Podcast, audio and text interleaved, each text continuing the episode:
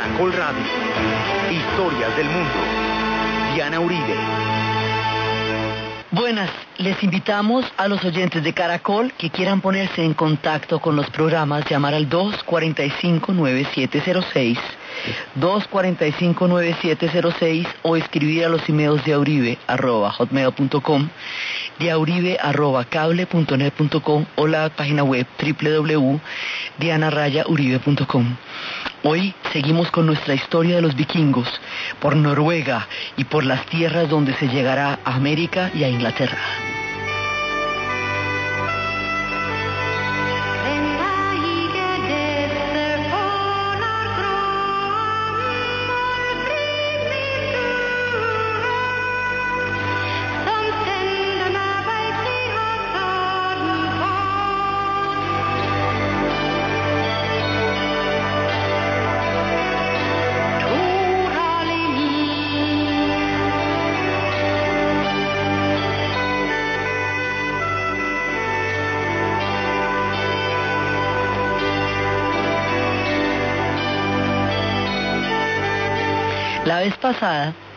Estábamos viendo la historia de los suecos y cómo los suecos recorriendo el río Dnieper llegaron hasta Novgorod y fundaron junto con la nación de los eslavos un pueblo que se llamaría Rusia, porque así era como se les llamaban, los finlandeses les decían Rus, que es una palabra que significa sueco a los suecos.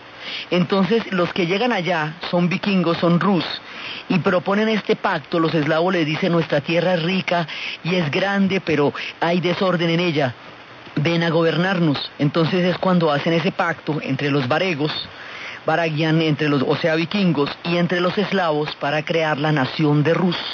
Y cómo llegaron por esa misma vía hasta Constantinopla, donde se volvieron guardia personal de, la gran civilización que había en ese momento en Constantinopla y como por el lado del Volga llegaron hasta Bagdad.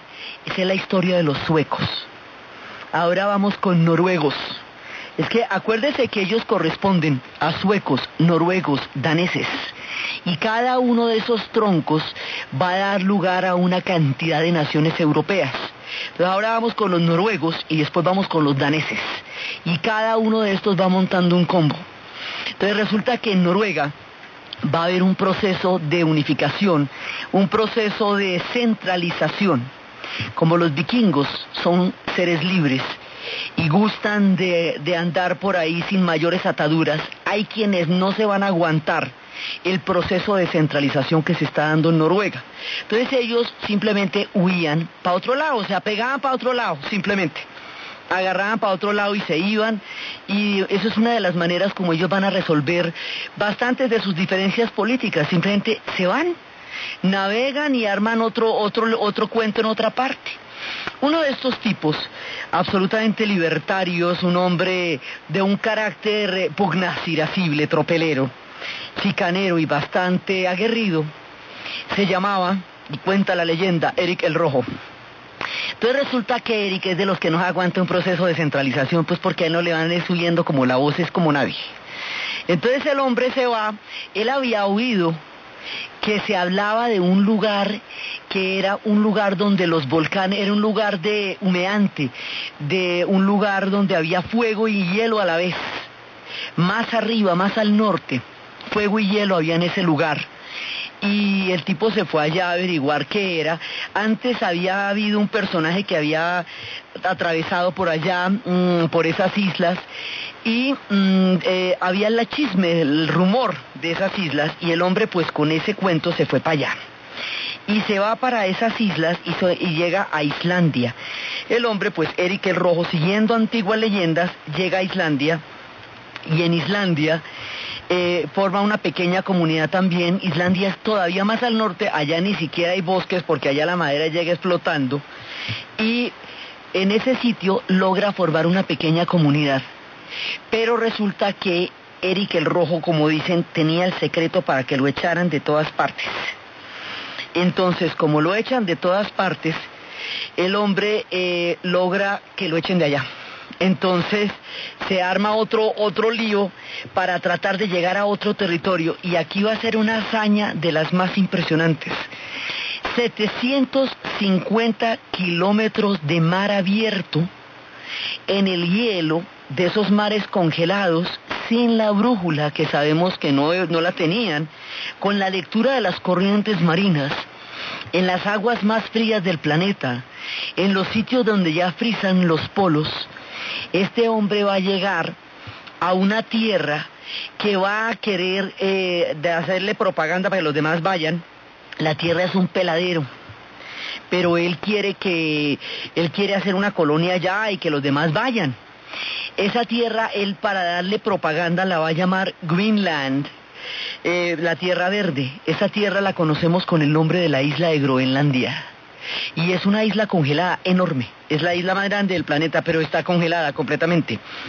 Entonces Eric va a hacer una, una colonia allá, luego va a volver a contar que hizo una colonia, que es una maravilla, que es una belleza, para que vayan para allá, porque acuérdense que las colonizaciones sin el chisme no sirven de nada, eso toca ir y chicanear y decir.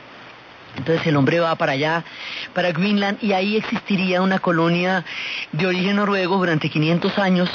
Hasta ya eras cristianizadas quedan las ruinas de una iglesia donde se habla del tiempo en que estuvieron los antiguos descendientes de esta primera colonia, que fue la que fundó Eric el Rojo. Entonces Eric se va dando esa vuelta, saliendo de Noruega, se va para Islandia, y de Islandia se va para Groenlandia, en esos barquitos tan audaces y tan intrépidos como pequeños para las corrientes y los mares que estaban en ese, en ese momento. Entonces resulta que su hijo sale tan aventurero como él, pero ese se va a hacer un vuelto más largo todavía. Liev, el hijo de Eric, va a llegar a las costas de América, desde Groenlandia. Y va a llegar a las costas de América y se va a encontrar a la altura de Canadá con los, islos, con los indios algonquinos que eso los veremos después. Cuando estemos en historias de Norteamérica vamos a ver pueblo por pueblo, la paradera, el bisonte, los pueblos lagartos, eso todo ese combo se va a ver. Entonces resulta que llegan allá, pero hay un problema. Los vikingos no tienen una superioridad técnica comparada con los algonquinos. Los algonquinos también pelean con hachas, también pelean con lanzas, también son seres de frío porque están por trepados en el Canadá. No hay ninguna ventaja tecnológica que haga que los vikingos se, se puedan asentar allá. Es distinto cuando lleguen los otros europeos, los padres peregrinos, y cuando lleguen después los, los ingleses y los franceses, tiempo, tiempo, más casi 500 años después, que van a llegar con las armas de fuego. Cuando lleguen con las armas de fuego y con los barcos que tenían, van a tener una superioridad, van a mostrar una superioridad tecnológica con respecto a los habitantes de América del Norte, lo que les permitirá construir a lo bestia los asentamientos que construirán. Pero en el caso de los vikingos sí fueron, sí llegaron y allá estuvieron. Y son los primeros europeos que de los que hay evidencia que llegaron a América en el año 900, o sea, mucho, mucho tiempo antes de que empiecen las empresas de colonización. Pero primero su idea no era la de exactamente los asentamientos, pero por el otro lado tampoco tenían así una ventaja que uno diga que pudieran, que pudieran realmente quedarse allá. Pero llegaron, mejor dicho, desde el punto de vista de la navegación, no desde el punto de vista del asentamiento cultural. Desde el punto de vista de la navegación, eso es una locura. Salir ustedes de Noruega, pegarse a la vuelta hasta Islandia, llegar de Islandia a Groenlandia, que era el plante de Eric, y de Groenlandia hacerse el vuelto hasta América, vuelva y coge el mapa y verá que no se le cansa, sino que se le congela el dedito. De solo hacer esa vuelta por la parte más arriba y más congelada de los mares. Estas eran las hazañas que hacían los vikingos en su impresionante arte de la navegación. Entonces hay una parte de los noruegos que va para allá, otra va a bajar en línea recta directamente desde Noruega y se va a aparecer primero por las Orcadas, las islas Orcades que las llaman así porque son por, la foca, las islas de las focas. La mayor parte de las islas que recibe el nombre de Ponoma en el latín que significa árbol frutal. Luego van por las islas Faroes, las islas de las ovejas, que son las ciudades de Tor, donde van llegando allá. Y por esta vía, por la vía de las Orcadas y por la vía de las Faroes, van llegando a donde unos personajes que van a recibir un castigo muy fuerte de parte de los vikingos, los escoceses. Ahí se van a meter con el mundo de Escocia.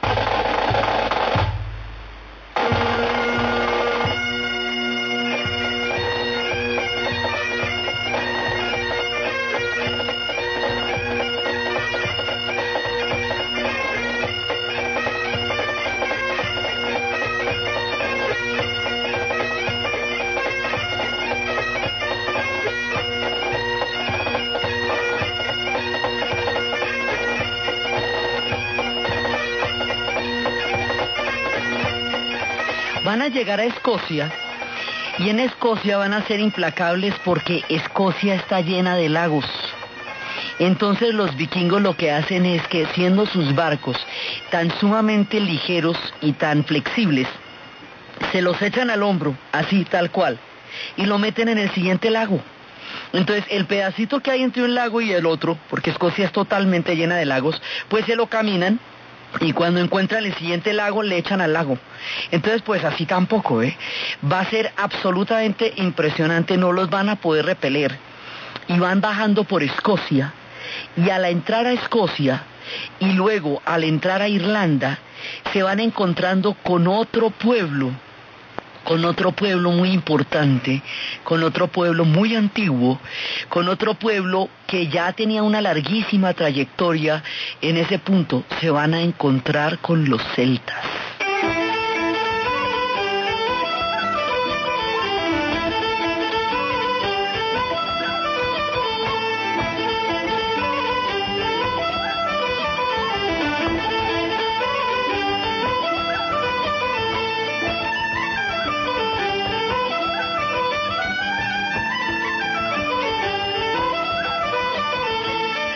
Celtas son un pueblo mucho más antiguo. Nosotros sabemos de los celtas por los romanos. Eran contemporáneos de los romanos y fue por ellos que tenemos una cantidad de narraciones. La palabra celta en griego significaba keltoi, que quiere decir héroe. Y ellos llevaban mucho tiempo allá. Se les ubica en el norte de Austria, en la Hellstalt, y del norte de Austria ellos fueron subiendo, pasando por Francia, donde se les van a llamar los galos, pasando más adelante también los bretones, o britanos se van a llamar, son celtas también, van a llegar a Inglaterra, y en Inglaterra se van a encontrar con los, eh, más adelante con los anglos y con los sajones, y hay un momento en que los romanos, los van a ir empujando para arriba. O sea, hay un momento que entre anglos, sajones, primero los romanos y luego los anglos y los sajones van a ir empujando los celtas hacia arriba, hacia arriba, hacia arriba. En tiempo de los romanos se construyó una muralla que se llamaba la muralla de Adriano, porque de ahí para adelante ya no tenían interés los romanos en avanzar porque venían los bosques. Los romanos no gustan de los bosques. En romano a los bosques se les decía caledonios por eso se habla Caledonia cuando se habla de Escocia. De ahí para adelante empieza Escocia y empieza Irlanda. Y hay unos que fueron empujados hacia el país de Gales, hacia Cornuel. Entonces, los celtas, siendo de toda Europa, donde van a conservar sus características culturales por más tiempo, es en las islas británicas, pues es en Escocia, es en Irlanda, porque allá es donde van a quedar confinados mucho tiempo en el aislamiento y donde los van a ir empujando. Ellos allá van a desarrollar un idioma que se llama el gaélico, que junto con las lenguas vikingas van a formar parte del inglés y con el latín. Sobre todo en la parte de la muralla de Adriano para abajo, el latín va a tener una influencia muy grande. De la muralla de Adriano para arriba, el gaélico. Y en todas ellas, las lenguas vikingas. Entonces, los celtas están arrinconados allá, primero por los romanos y luego cuando llegaron los sajones y los anglos. Y hay un momento en que precisamente cuando llega la época en que los, sajones los tienen allá arrinconados es cuando surge la leyenda del rey Arturo. Entonces los celtas tenían también sus dioses. Los celtas también, también tenían una impresionante cosmogonía y una gran cosmovisión y tenían sus druidas y tenían el muérdago y tenían la verbena y tenían los bonfires y tenían las hadas y tenían todo un mundo. Estos mundos también los vamos a ver en su momento. Es que ahorita estamos en los de los humanos, pero como aquí hay diferentes planos de relato, también nos vamos a meter qué pasó con los duendes y con todos estos personajes que habitan estos mundos también, mundos paralelos. Entonces resulta que estos celtas en Irlanda fueron cristianizados por San Patricio. El proceso de cristianización de estas islas es un, es un proceso importantísimo. San Andrew llegará a Escocia llevando el cristianismo allá y morirá como mártir en una cruz en forma de X. Por eso en la bandera actual del Reino Unido hay una X. Esa X es San Andrew, por la llegada de San Andrew a Escocia. San Patricio, con su trébol, llegará a Irlanda en el siglo V y cristianizará al pueblo celta a través de una serie de leyendas y de intérpretes del antiguo mundo que hará posible que las leyendas del antiguo mundo celta entronquen con la llegada del cristianismo, como es el caso de la leyenda del rey Arturo, que proviniendo del mundo mágico de Merlín, y de todas las historias de los antiguos mundos y de la voluntad y la pasión de Uther a través de la magia de Merlín.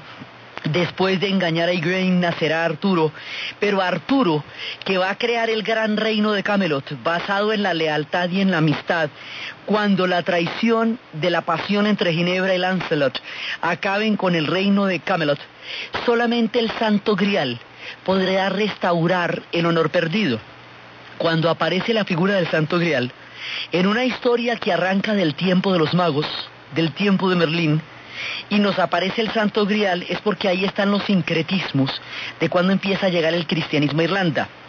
Cuando cuentan la historia de los cuatro cisnes, de una mujer que convirtió a los niños de su marido que no eran de ella en cisnes porque estaba celosa de su belleza, y esos cisnes van a quedar condenados a, 900 años de vagar por esas tierras y ya lo último, cuando vuelven a convertirse en humanos, son hombres, pero Irlanda ya ha sido cristianizada, entonces ya van hacia la vida eterna. Hay un montón de leyendas en las cuales eh, de los encantamientos y del mundo de los magos y del mundo del muérdago y de la verbena van a llegar a la época del cristianismo. Entonces, como los celtas son más antiguos, pues todo esto les ha pasado antes. Para la época en que los vikingos aparecen en la escena de los celtas, los celtas ya se han convertido al cristianismo. Ya ha llegado San Patricio con su trébola a Irlanda, San Andrew ha llegado a Escocia y San George habrá llegado a Inglaterra entonces se van a encontrar con un mundo cristiano en Occidente, porque ellos ya vieron el mundo cristiano en el este, cuando llegaron por la vía de Novgorod hacia Constantinopla, y ya vieron el Islam cuando llegaron por la vía del Dnieper y el Caspio, cuando llegaron por la vía del Volga y el Caspio hasta Bagdad pero ahorita se van a encontrar con el cristianismo de Occidente, que entre otras cosas es un cristianismo muy particular el que tienen los irlandeses allá por la cantidad de tiempo que vivieron aislados del resto de Europa. Cuando cayó el imperio romano y Europa occidental se despelota, y eso se vuelve manga por hombro y las tribus germanas que estaban a las orillas del imperio romano entran y todo el famoso mundo de los bárbaros que se decía en su momento de los godos, ostrogodos y visigodos que no eran sino pueblos desposeídos y violentados por el imperio romano que se les alborotó el parche un día y entraron al imperio. Entonces, cuando eso pasa, está el caos y tal la locura que está pasando en Europa y tan imposible la protección de toda esa horda de pueblos que están atravesando Europa, de todo eso que es cuando se van a crear las fortalezas y es cuando se va a crear el feudalismo, ese pacto de lealtad y protección con un señor que se, que se comprometa con sus ejércitos a favorecer a los pobres en la medida en que los pobres trabajen la tierra y juren lealtad a su señor. Cuando empieza a aparecer este sistema que conocemos como feudalismo, cuando desaparecen los grandes centros urbanos, cuando los grandes bibliotecas y todo aquel saber de la antigüedad que se había desarrollado tan profundamente en las civilizaciones griegas y romanas, cuando todo eso pasa, ¿quiénes salvan la cultura de la antigüedad? Los monjes celtas. Los monjes celtas van a tomar muchísimos de estos libros y los van a llevar a las remotas tierras de Irlanda. Y allá en las remotas tierras de Irlanda van a copiar sigilosamente cantidades de secretos de la gran sabiduría de la antigüedad y mucho de lo que se conoce, se conoce porque ellos lo preservaron. Hay un libro de Tomás Cahill que cuenta de cómo los celtas salvaron la historia de Europa y la salvaron así, manteniendo con los copistas toda esta cantidad de información oculta en los monasterios, mientras en Europa pasaba la debacle y eso entraba todo el mundo y hacía fiestas allá en una Europa que se desintegraba y se fragmentaba. Entonces, allá era que estaban estos monjes tranquilos, corridos hasta el extremo por los sajones y por los anglos, pero metidos en sus monasterios, frescos de la vida con su cristianismo particular, cuando llegaron los vikingos. Y cuando llegan los vikingos, pues otra vez se les pone el dulce a mordisco porque esta es una invasión grande. Todos los vikingos empiezan a llegar a Irlanda y empieza ese contacto de los vikingos con los celtas. Y eso va a dar unas fusiones impresionantes porque además son culturas que tienen un acervo muy grande. Los, si bien los celtas tienen un nivel de civilización bastante más antiguo para esa época, los vikingos eran unos pueblos que tenían un alto nivel de desarrollo. Lo que pasa es que, como solo se les conoce en su expresión guerrera, los vikingos tienen unos parlamentos que se llaman los Althing, que son los antepasados de lo que será el origen del parlamento más adelante en Inglaterra. Los vikingos son pueblos libres que pueden deliberar en debate, digámoslo, por decirlo en términos, en términos actuales, democrático, porque todo el mundo podía ir ante el parlamento sin armas y hablar y ser capaces de exponer sus puntos de vista. Las mujeres vikingas tenían un nivel de derechos y de institucionalidad muy avanzado que tomaría casi mil años para volver a tener. Las mujeres vikingas eh, podían ser guerreras. Un acto de agresión física contra una mujer vikinga implicaba inmediatamente el divorcio, o sea, la violencia intrafamiliar, las comisarías de familia, todo eso no era necesario porque a usted le iban poniendo la mano y quedaban divorciados inmediatamente. Las mujeres tenían derecho también a hablar en el Alten, tenían derechos políticos. Cuando los hombres se iban de expedición, que como hemos visto era frecuente, ella quedaba al mando del castillo y del lugar, como Helga. Ustedes han visto en Olafo que Helga es la que manda cuando, y cuando Lofa está todavía sigue mandando Helga, eso ni van a creer. Bueno, pues Helga es una mujer vikinga de aquellas. Y eran así, de armas tomar. Estas mujeres van a tener derechos sobre su patrimonio y van a disponer de sus bienes. Todos estos derechos eventualmente van a ser desaparecidos por la cuando ya entren en los mundos cristianos, en los mundos judeocristianos.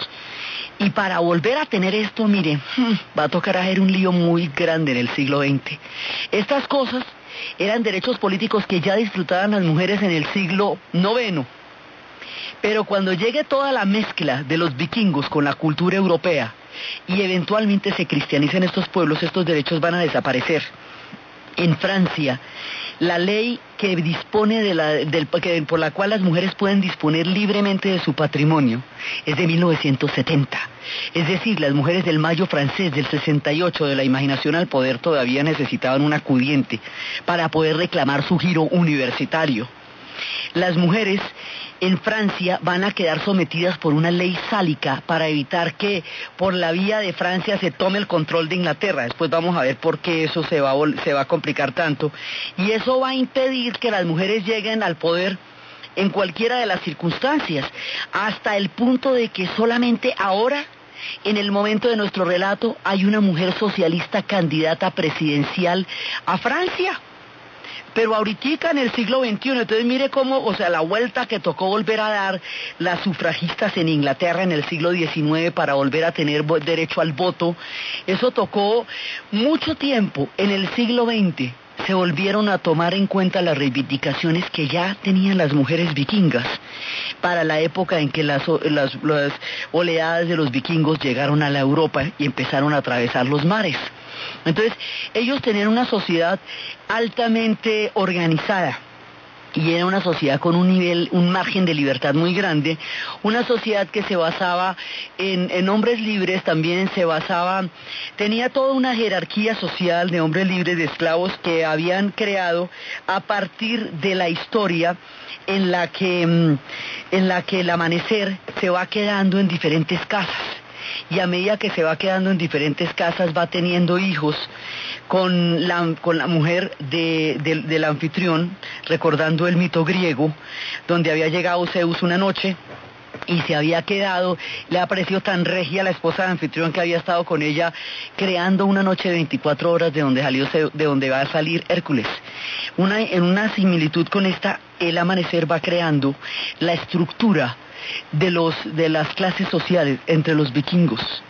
Ellos eh, tienen el amanecer, que es el que va a crear las clases sociales, el guardián del arco iris, que es el que, el que va a crear, digamos, el que va a tener perfectamente resguardada la morada de los dioses para que nunca vayan a subir allá los gigantes. Y el dios del amanecer crea los esclavos, los hombres libres y los guerreros. Y esos son los que los que se van a los que van a constituir el orden social de los vikingos y es a la vez el que custodia el arco iris, porque acuérdese que algún día ellos van a tener una batalla contra los gigantes, que va a ser una batalla terrible, entonces el hombre tiene que estar, este dios, tiene que estar custodiando el arco iris para ponerse pilas que nunca vayan a subir por allá los gigantes. Así que así van llegando los vikingos, también tienen otra figura que es la aurora, de la que habíamos hablado, que todo el mundo estaba enamorado de ella por su belleza, pero solo se le podía ver en ese punto del amanecer. Y ella estaba enamorada de un eterno amante a quien le pidió, pidió para él la inmortalidad, pero no la eterna juventud. Entonces se fue volviendo cada vez más pequeño hasta que se convirtió en una chicharra que era la que podía aguantar todo eso que son las que cantan al amanecer. Entonces, entre la aurora, el amanecer y el arco iris, se va formando la estructura de las clases sociales de los vikingos, y estos van llegando con su parlamento, con su Althen, con sus instituciones, ellos van llegando al mundo de los celtas.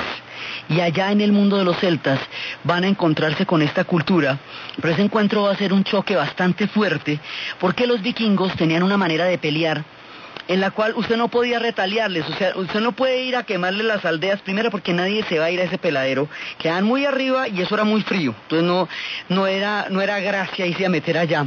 Segundo, los vikingos atacaban, si la veían perdida, pues se devolvían, cogían los barcos y se iban.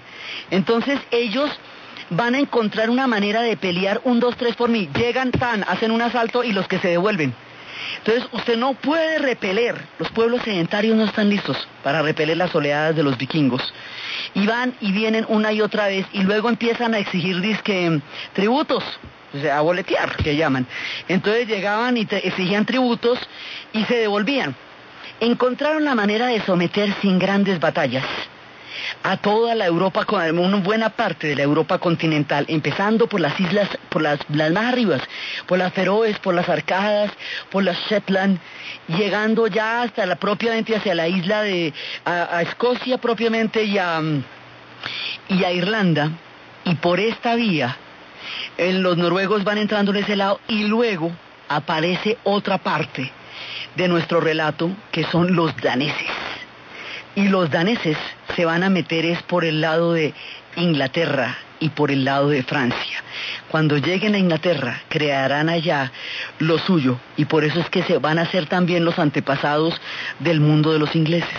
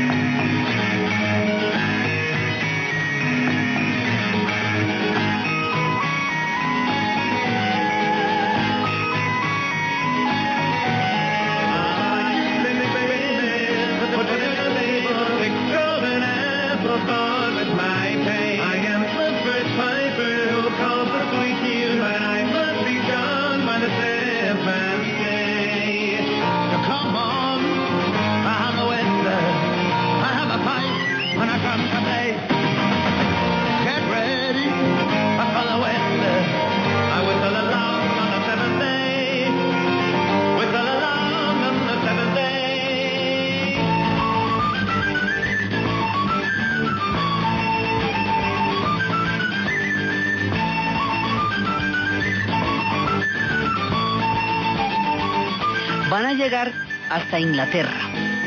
Entonces, los suecos son los que van a llegar a Rusia, los noruegos son los que van a llegar primero a Islandia y a Groenlandia y luego a Canadá que van a llamar Vinland y van a llegar a Escocia y a Irlanda y ahora nos aparecen en escena los daneses y los daneses, o sea, los de Dinamarca, van a llegar a Inglaterra y van a llegar a Francia. Y es de estos de los que más vamos a saber, pues que la mayor cantidad de las crónicas las vamos a tener de parte de los monjes benedictinos y de, de los monjes franceses y de los ingleses que van a narrar con horror la llegada de los vikingos. Esa fama que van a tener de terribles la van a coger es aquí, en este pedacito, porque los relatos que van a hacer de las oleadas vikingas van a ser aterradores. Y ahí es cuando se pierde toda esta carreta que teníamos del Alstein y del Parlamento y de sus instituciones y de su democracia y de su capacidad para manejarse y todo eso. Y nos queda solamente el recuerdo de una oleada de esas, porque una oleada de esas pues era realmente temible, ¿no? Ellos van llegando en esos barcos y acuérdese que esos barcos pueden con cualquier charco, pueden con el bar abierto, pueden llegar hasta Vinland, pero también pueden con los ritos, pueden con los charquitos, pueden con los lagos de Escocia, amor, donde haya agua, o sea, usted que ponga un lavadero y ahí que le llegan los vikingos. Entonces, donde llueva, lleguen. Entonces nadie los puede tener, no pueden retaliarlos porque ellos son ellos los que llegan a su territorio. Entonces usted no puede ir a la aldea de ellos a retaliar el ataque que ha recibido de la suya, porque que quedan lejos. Y arriba y nadie se aventura al hielo. Ya fría les parecía la tierra donde andaban, como irse más para arriba, donde todo eso era helado. Entonces tampoco los pueden ubicar, ni los pueden retaliar, ni los pueden, son como inacibles, ¿ven? Y llegan, empiezan a llegar en oleadas y van viendo pueblos asentados, pueblos ricos, pueblos que tenían bastante, bastantes cosas que pedir, dicen, no, pues esta es, aquí nos vamos, es mejor dicho, y se la dedican, dedicada que llaman.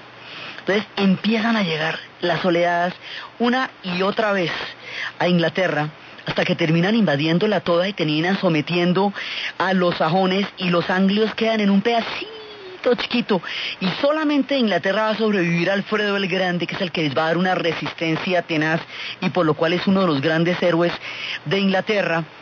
Y después van a llegar a Francia, hay una parte de los celtas que son los bretones, que también llamamos británicos. Entonces muchos de esos bretones se van a bajar hasta Francia pero otros se van a quedar arriba en Inglaterra. La mayoría se van a quedar en Inglaterra y una porción más pequeña se va a quedar en Francia. A los que se quedan en Francia los vamos a llamar bretones y a los que se quedan en Inglaterra los vamos a llamar británicos. Para distinguir los que se quedaron allá de los que se fueron a Francia, a una la vamos a llamar la pequeña Bretaña y a la otra la vamos a llamar la Gran Bretaña. Entonces, eso se llama Gran Bretaña por los bretones que son celtas. Se llama Inglaterra por Anglia, por los anglos. Sí, y cuando se una todo ese parche, mucho tiempo después se llamará el Reino Unido, pero es la misma isla británica. Entonces, estos bretones son celtas también. Y también van a sufrir la embestida de los vikingos igual que todos los demás pueblos. Entonces van a llegar a Inglaterra y en Inglaterra van a ser de las suyas y la van a invadir durante mucho tiempo y luego en Francia. Cuando lleguen a Francia, en el momento en que llegan a Francia, acaba de pasar la era de Carlomagno. La era de Carlomagno es el Sacro Imperio Romano Germánico. Es el momento, digamos, más esplendoroso del medioevo europeo, cuando se creó lo que es el origen, el pasado histórico de lo que en el futuro sería el proyecto de la Unión Europea. Por eso el edificio más grande que existe en este momento en la capital europea de Bruselas se llama el edificio Carlomagno. Y eso tiene rutas de ascensores como de metros, una cosa del otro mundo. De esa época de Carlomagno, él va a dejar su reino entre tres hijos. A uno les va a dejar el reino de los francos, a otro les va a dejar el reino de los germanos. Y hay uno en la mitad que es el que le deja un reino intermedio, que es el Leotargio. Por Leotario, ese reino intermedio se llama Lorena.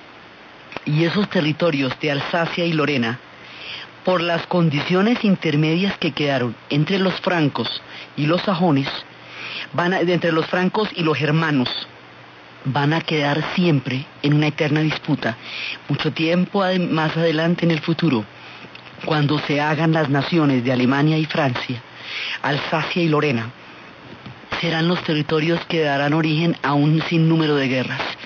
La batalla de Sedan, la Primera Guerra Mundial, la Segunda Guerra Mundial, se harán por Alsacia y Lorena, hasta que finalmente se firme el pacto del carbón y del acero después de la Segunda Guerra Mundial, que es el origen propiamente de la Unión Europea como una forma económica de terminar con aquello que había causado tanto dolor en Europa.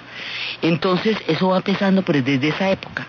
Cuando se dividen los reinos, cuando pasa la era de Carlomagno, lo que pasa es que ya en una esfera de lo cristiano, y de esa manera Francia coge un estado, digamos, el reino de los francos hace su estado tapón, la Normandía. Y ahí no me vuelve a aparecer nadie porque eso está muy horrible de esa manera. Entonces ahí quedan los normandos. Pero esos normandos me quedan repartidos entre Francia e Inglaterra. Más adelante esos normandos, seis generaciones después, Guillermo el Conquistador, va a avanzar sobre Inglaterra teniendo en cuenta que para él era un territorio al cual tenía derecho y, empezaron a, meterse por todas las islas hasta que finalmente Inglaterra quedó en manos de los daneses.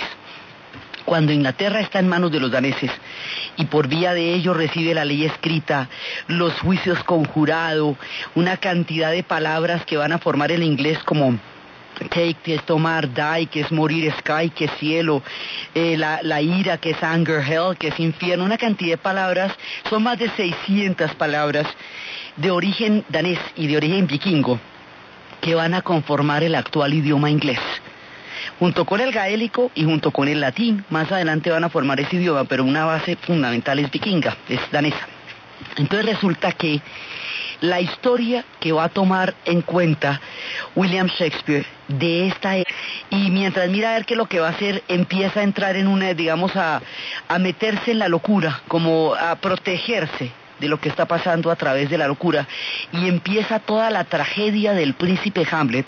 Y por eso una de las frases que se dice es algo está podrido en Dinamarca porque precisamente cuando empieza a ver que toda la el trono está en este momento en manos de un traidor, que la legitimidad de la dinastía está cuestionada por el acto de, de deslealtad que ha sido perpetrado en el asesinato de su padre es cuando él decide la venganza. Y viene con todo el cuestionamiento de ser o no ser, digamos es la gran pregunta qué va a hacer él con esa información y empiezan todas las conjuras. Y hay un momento en que el rey para deshacerse de Hamlet lo quiere mandar a Inglaterra. Y lo quiere mandar con dos antiguos amigos que eran Killerstein y Rosencrantz que los va a llevar con el encargo de matarlo en el camino, pero el destino desvía los navíos, él va a regresar eh, en secreto a Dinamarca, es cuando descubre que Ofelia se ha muerto, se ha suicidado, su mujer, la mujer que él amaba y que lo amó a él, que se ha suicidado por los infortunios de la muerte accidental de Polonio cuando él estaba confrontando a su madre, eh, hay una presencia cuando le dice a su madre lo que pasó, hay una presencia y es la presencia de Polonio, no se da cuenta y lo mata. Lo mata pensando que es el propio rey y es Polonio el padre de Ofelia. Y aquí se va formando una tragedia de grandes proporciones, sobre todo cuando Hamlet va a poner en evidencia el crimen a través de una representación de un grupo de actores a quienes pone como libreto a mostrar el asesinato de su padre frente a los ojos de su madre y de su tío para de esa manera poner de manifiesto el carácter del crimen. Eso destapa toda la situación y es cuando lo van a llevar Inglaterra cuando se escapa, cuando regresa, cuando descubre que Ofelia se ha suicidado, cuando Laerte es el hijo de Arte y cuando en la venganza termina matando a Hamlet, Hamlet también termina herido, la madre se toma la copa envenenada y bueno, ahí termina muriendo todo el mundo. Y ahí se acaba en el relato mítico la dinastía de esa rama de la dinastía danesa porque mueren todos va a morir, cada uno de ellos va a morir, entonces se acaba esa dinastía. Es, digamos, la, la leyenda, la obra de teatro basada en la leyenda de Hamlet, cuenta el final de una de las dinastías danesas que estuvo durante mucho tiempo gobernando Inglaterra. Entonces por eso es que es Hamlet príncipe de Dinamarca, porque uno dice, pero ¿cómo es que la leyenda más importante de la historia de los ingleses es de un rey de Dinamarca?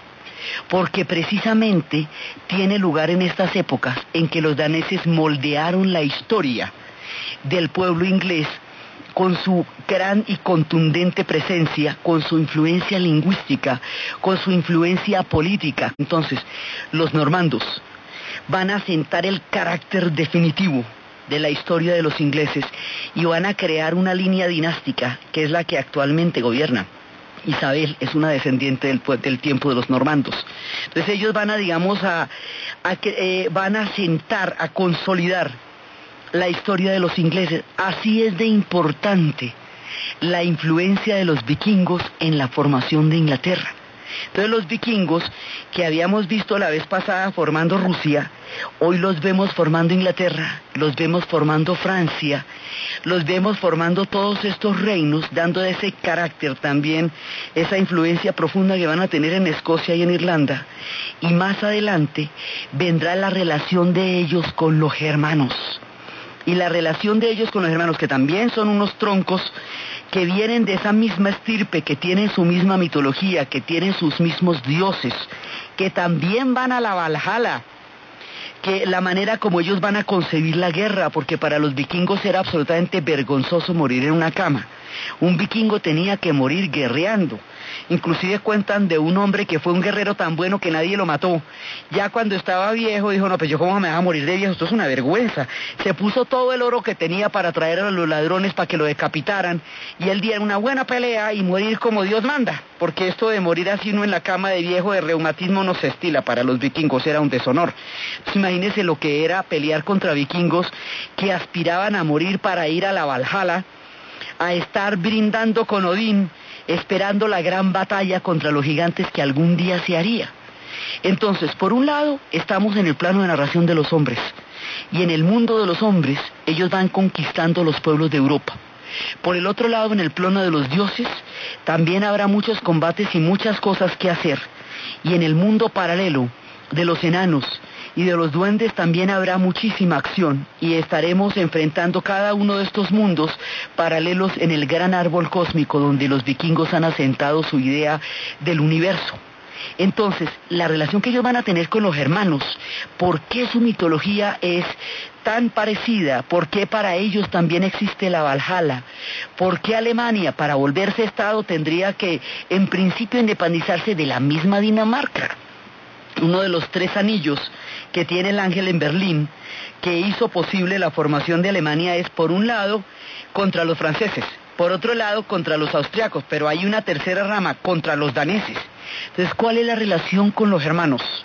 ¿Cómo se van formando estos otros troncos del mundo de los vikingos? ¿Y qué está pasando en el mundo de los cielos, de las Gard, entre unas y otras religiones y el encuentro de todos estos pueblos? Eso es lo que vamos a ver en el siguiente programa.